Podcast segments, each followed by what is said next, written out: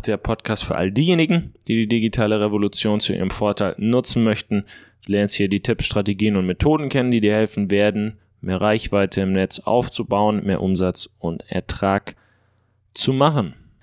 Diese Folge baut auf der letzten auf, ist eng mit der letzten verknüpft, ist ein Ergebnis der ganzen Umfragen, die wir bei Spotify in den Folgenbeschreibungen immer reinposten. Kannst du dich einfach reinklicken mit einem Klick daran teilnehmen, kannst mir verraten, welche Themen dich derzeit interessieren, zu was du gerne mehr hören möchtest, ein bisschen was über dich erzählen in manchen Umfragen. Also vielen, vielen Dank an alle, die da teilnehmen. Das hilft mir einfach, ja, die Themen zu verfeinern und damit sicher zu gehen, dass der Podcast für dich auch wirklich relevant ist. Titel der Folge, du hast es gelesen, ist, wie viel Umsatz macht deine Webseite pro Monat? In der Online-Shop-Welt, gerade B2C, ist Conversion Rate Optimierung ja gang und gäbe. In der Welt der B2B Online-Shops schon nicht mehr so. Und in der Welt von Webseiten, vor allem B2B, da überhaupt gar nicht. Deshalb, wenn ich dich jetzt frage, wie viel Umsatz deine Webseite pro Monat macht, dann besteht eine gute Chance, dass du mit nichts antwortest oder es schlicht und einfach nicht weißt. Weil dir wahrscheinlich die Zahlen fehlen. Weil du Analytics vielleicht zwar eingerichtet hast, aber diese nicht optimal nutzt oder vielleicht auch nicht richtig eingerichtet hast. Wenn du Ads schaltest, gibt es vielleicht kein Conversion Tracking und, und, und, und, und. Da gibt es zig Beispiele dafür und ich denke, du weißt auch ohne, dass ich jetzt ins Detail gehe, was ich meine. Denn ohne Zahlen hast du einfach keine Entscheidungsgrundlage. Das ist oft das Erste, was wir auch in Projekten machen. Also Analytics richtig installieren und dann gucken, was funktioniert, um später optimieren zu können. Wir haben ja in der letzten Folge darüber gesprochen, was Website-Optimierung bedeutet und wie man dabei vorgehen sollte. Und Website-Optimierung bedeutet, dass wir erstmal analysieren müssen und basierend darauf dann ein Konzept erstellen, die nächsten Schritte erstellen. Basierend auf dieser Analyse entsteht nämlich der Wert für die Optimierung, weil einfach mal irgendwo anzusetzen und mal zu gucken, wie sieht's aus, Ah, schwierig. Da verbrennst du in der Regel Geld und verbrennst in der Regel auch Zeit. Erstmal zu gucken, okay, welche Hebel habe ich denn? Wo ist Potenzial? Was mache ich vielleicht schon gut? Und dann, wo muss ich ansetzen? Das ist sehr, sehr, sehr wertvoll.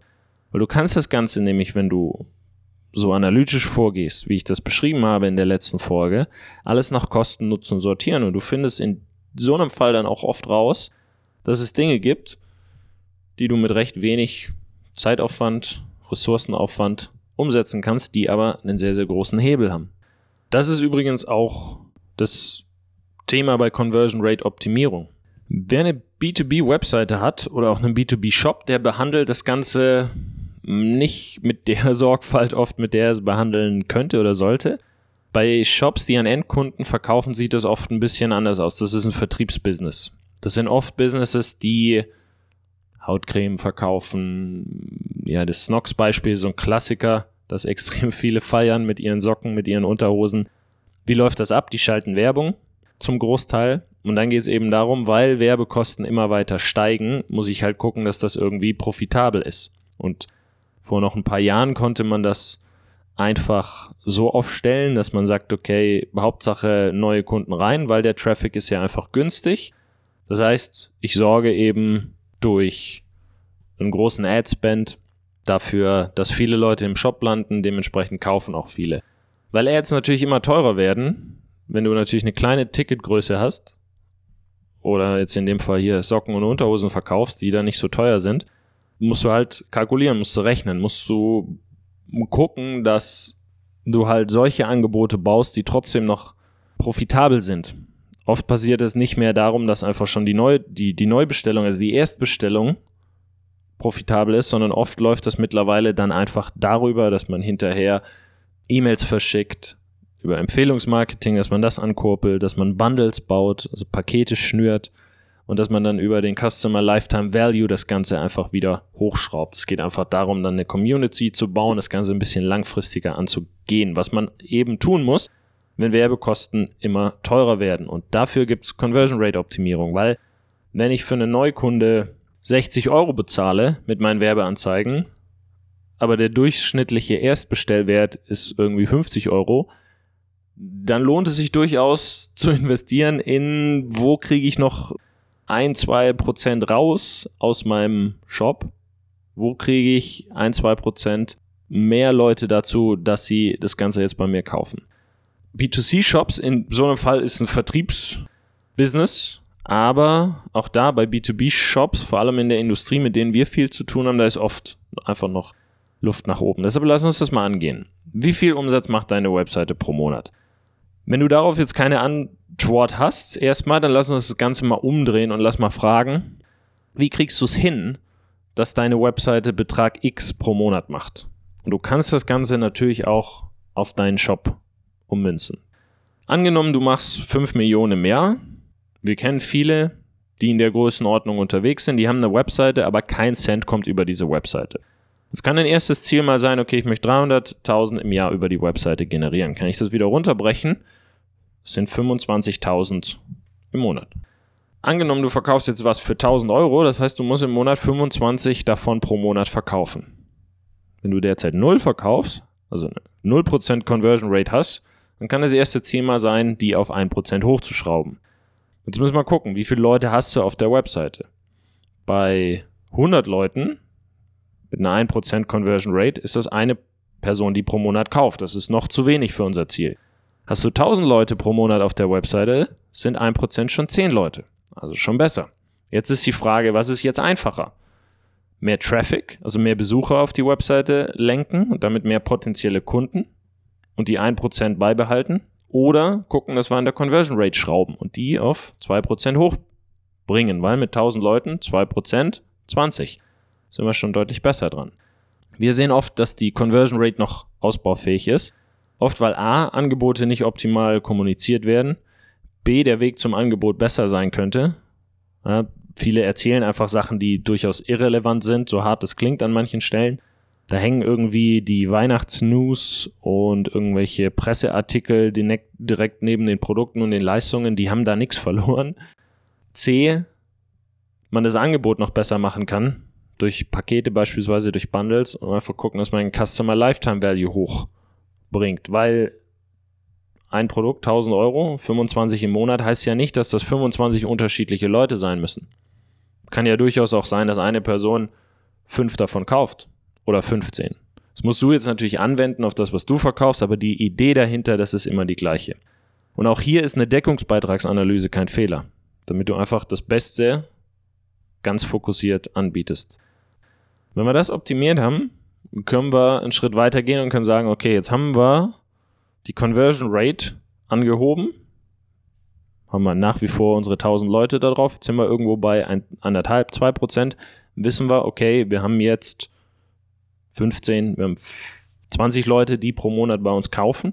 Okay, können wir jetzt mal gucken, okay, wie sieht es mit dem Traffic aus? Wo kommen die Leute her? Und auch hier, welche Hebel gibt es?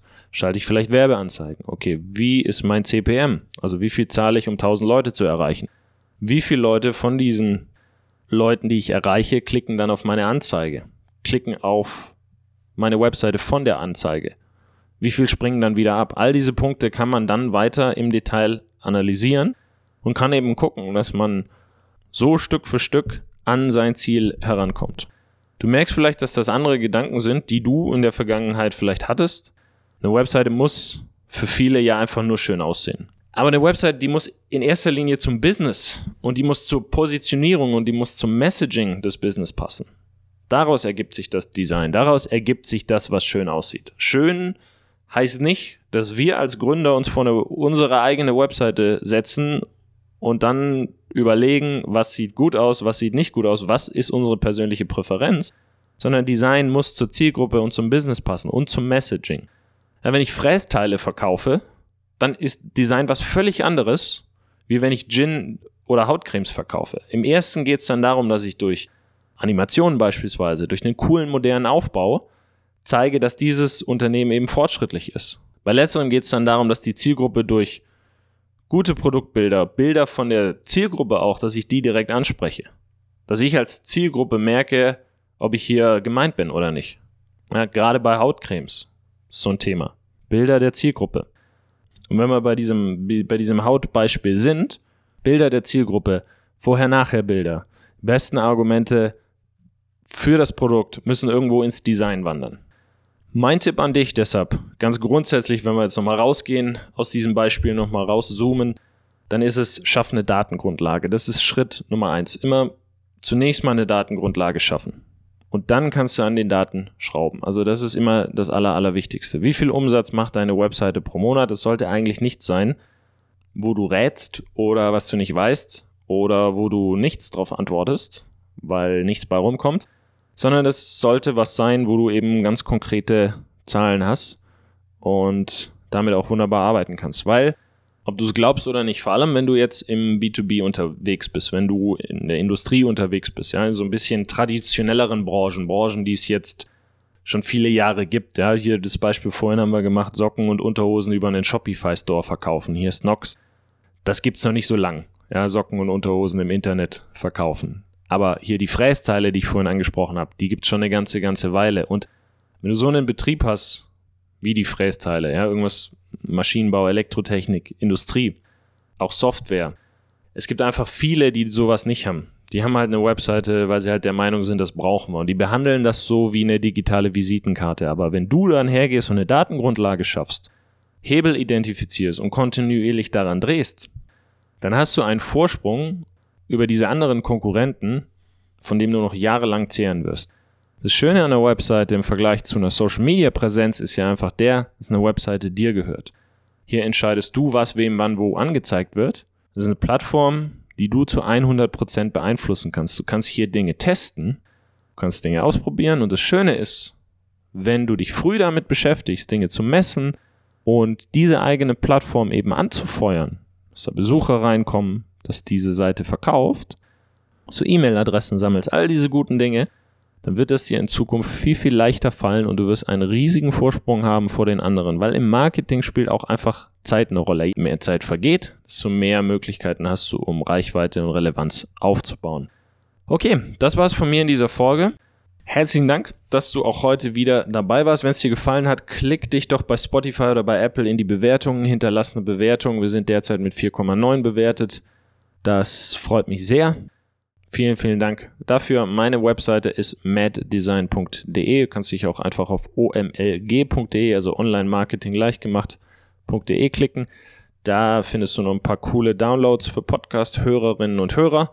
Hast auch die Möglichkeit, mal eine Potenzialanalyse, ein Strategiegespräch mit mir zu buchen. Können wir mal schauen, wo derzeit die größten Hebel bei deiner Webseite sind. Bis nächsten Freitag. Würde mich sehr freuen, wenn du wieder dabei bist. Und bis dahin, dein Freddy. Mach's gut. Ciao, ciao.